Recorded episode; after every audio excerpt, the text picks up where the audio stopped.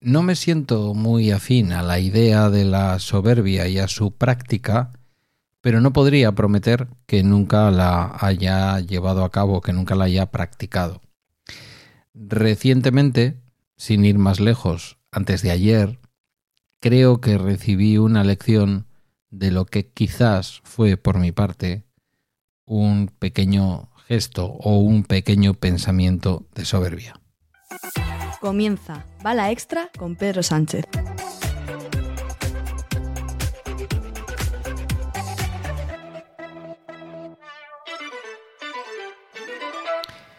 Es jueves 14 de septiembre, mal empezamos con la voz, de 2023, capítulo 1044 de este podcast sobre mis cosas que en el fondo son las tuyas.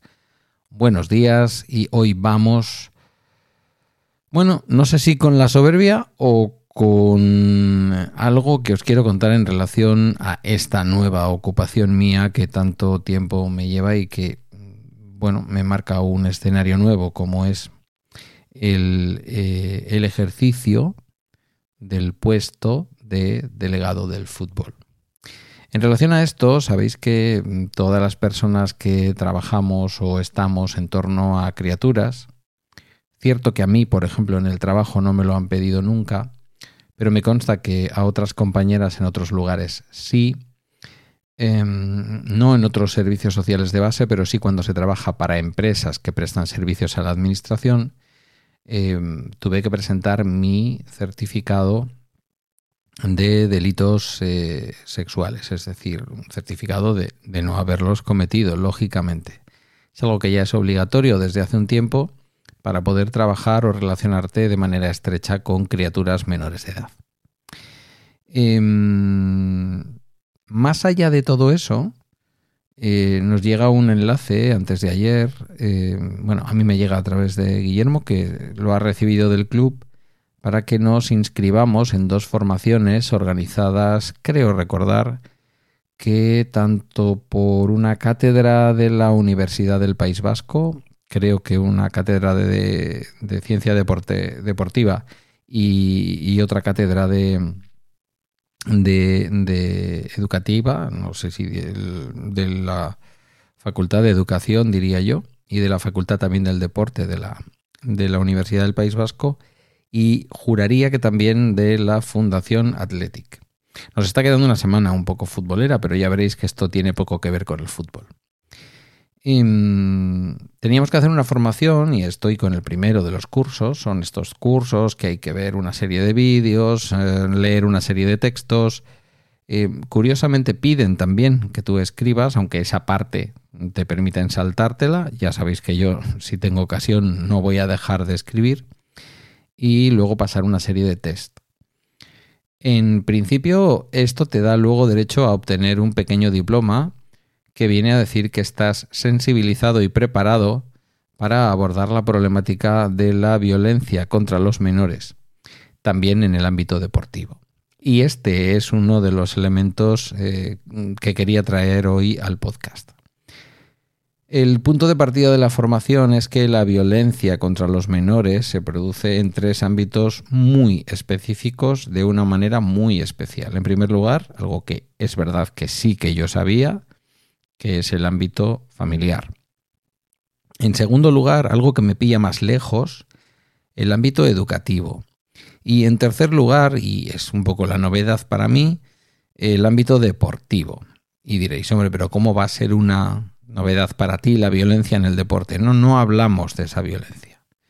Hablamos de la violencia a la que se refiere la Declaración Universal de los Derechos del Niño y la violencia a la que se refiere la ley de 2021 de mm, no me acuerdo cómo se no me acuerdo ahora mismo cómo se denomina exactamente esta ley, pero bueno, viene a ser una especie de ley de protección de los menores. Una, ley estatal, ¿eh?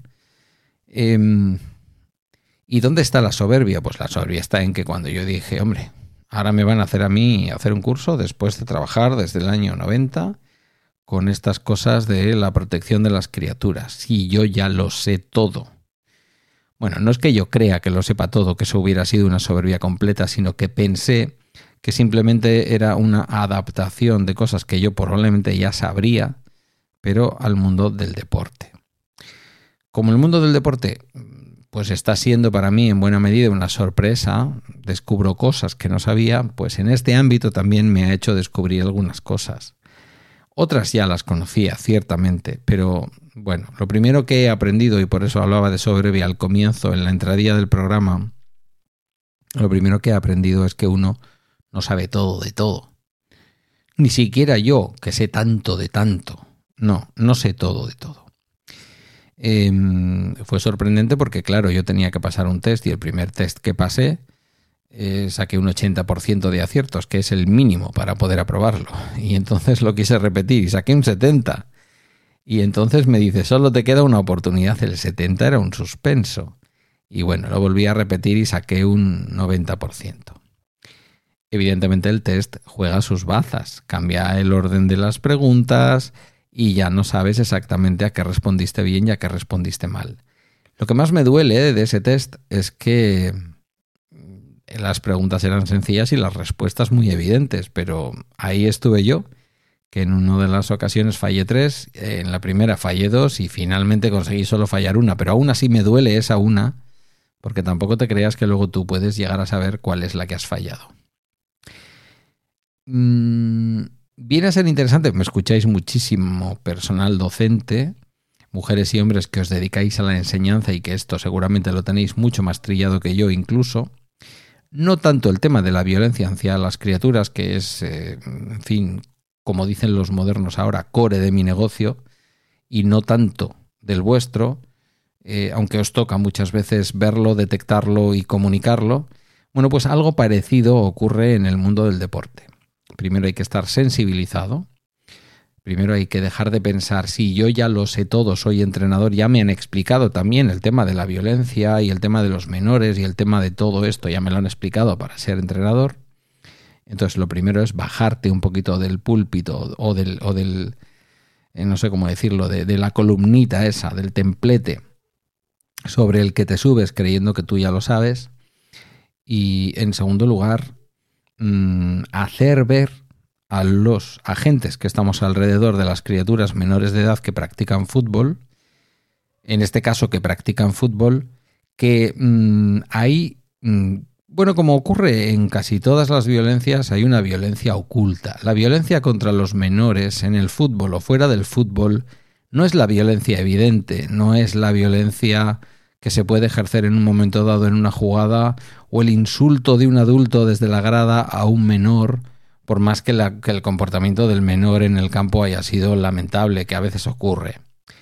Eh, no, a veces son cosas y ahí es donde viene el punto en común entre el sistema educativo, la familia y eh, las entidades deportivas. Muchos, mucha de la violencia que se ejerce contra los menores tiene que ver con la intimidad, tiene que ver con el poder. Suena esto, ¿verdad? Un piquito. Bueno, pues eso, ese, ese piquito que seguramente si no hubiera habido cámaras y se hubiera televisado a medio mundo, hubiera ocurrido en la intimidad y estoy seguro, y estad seguras, de que jamás habría salido a la luz y posiblemente la jugadora que lo denunció jamás lo hubiera denunciado porque vete tú a saber. Em, eso mismo ocurre en el ámbito de los menores y en el ámbito del deporte. Hay muchas cosas que ocurren, y no, me estoy refiriendo solamente a agresiones de este tipo que acabo de mencionar, con o sin contacto, que de los dos tipos existen, sino a la violencia en su conjunto. Momentos en, los que un entrenador o momentos en los que un, compañero incluso, con una palabra, con un gesto, con una mirada, con un contacto físico o con lo que sea, ejerce algún tipo de violencia contra las criaturas. Ha sido para mí, no lo he acabado todavía el curso, tengo que obtener el diploma, ya veremos. Ha sido para mí todo un aprendizaje Saber que tenemos que estar todo el tiempo pendientes de las cosas. Em, ahora mismo, desde luego aquí en Vizcaya, desde la Fundación Athletic, el Athletic tiene un responsable de protección de los menores frente a la violencia, una persona, un profesional exclusivamente dedicado a eso, y sería una buena práctica, entiendo yo, eh, aunque no haya ninguna ley que lo diga, pero se empieza ya a proponer y se empieza ya a vislumbrar en estas formaciones, una extraordinaria práctica que todas las entidades que trabajan en el ámbito deportivo con menores Em, elijan a una persona responsable de la protección de esos menores. Igual que en una empresa puede haber una persona responsable de la protección de la salud de los trabajadores, incluso un comité de salud, pues que en las entidades deportivas que tan extraordinario trabajo hacen con la salud mental y física de las criaturas, esta figura exista también. Creedme que atisbo que si esta figura se crea en clubs como el club en el que, en el club en el que yo en estos momentos soy delegado, mm, atisbo muchísima incomprensión y muchísima autodefensa del tipo de pero quién se han creído que somos, pero quién se han creído que soy, cómo yo voy a permitir o cómo yo voy a protagonizar. Hay muchísima violencia invisible que ya digo, tiene que ver no solo con la intimidad y con cosas que podéis estar pensando, sino con cosas incluso que se producen delante del resto de jugadores en un vestuario, fuera del vestuario, eh, con una exigencia física determinada, con un castigo concreto y con muchas cosas que la mayor parte de las veces pueden llevar a aquel lema de esto siempre se ha hecho así, les hará más fuerte y les hará mejores pues eso que siempre se ha hecho así, ahora hay que hacerlo de otra manera, no les hace más fuertes y no les hace mejores. A veces sí, a través de la resiliencia de esas personas cuando van creciendo, pero la mayor parte de las veces no, ataca su psique y es un atentado contra la integridad de estas criaturas. Nada más, ¿qué queréis que os diga?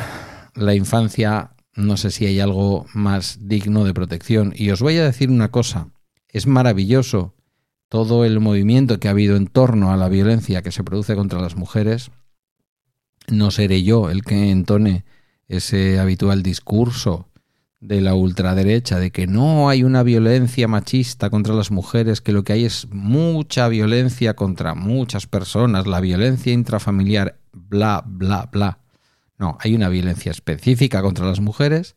Es maravilloso que se haya puesto en la primera línea de la actualidad, por desgracia, pero también por suerte para poder luchar contra ella, pero no es menos cierto que también hay una violencia todavía silenciada, eh, porque no estamos hablando de esa paliza, no estamos hablando de ese abuso físico, estamos hablando de una violencia mucho más mm, silenciosa, que de la misma manera que las mujeres han venido y siguen, desgraciadamente, sufriendo en nuestro país, en nuestras culturas y en nuestro entorno, las, eh, los infantes y las infantas, si se puede decir así, las criaturas, eh, también reciben. Cuidemos de ellos y cuidemos de ellas, porque al fin y al cabo son nuestro futuro, son nuestro después y la mayor parte de nuestro legado. Acaba el bala extra de hoy. Te voy a recomendar muy, muy, muy especialmente que escuches el bala extra de mañana. Es una preciosa entrevista, muy tierna, muy dura en algunos momentos, de la que no quiero desvelarte nada porque quiero que sea algo que recibas así a pecho descubierto, como creo que tienen que escucharse algunas cosas. Puedes dirigirte a mí en Mastodon o por cualquier otro medio a través de balaextra.com, donde también hay un enlace a la comunidad de Telegram. Clica, únete. Gracias por tu tiempo y hasta mañana. Por cierto, hoy es 14 de septiembre, día de la exaltación de la Santa Cruz, el día grande de las fiestas de Galdacao. A todos los oyentes de Galdacao, Sorionac y a los de fuera, os invitamos a que vengáis. Casi siempre llueve.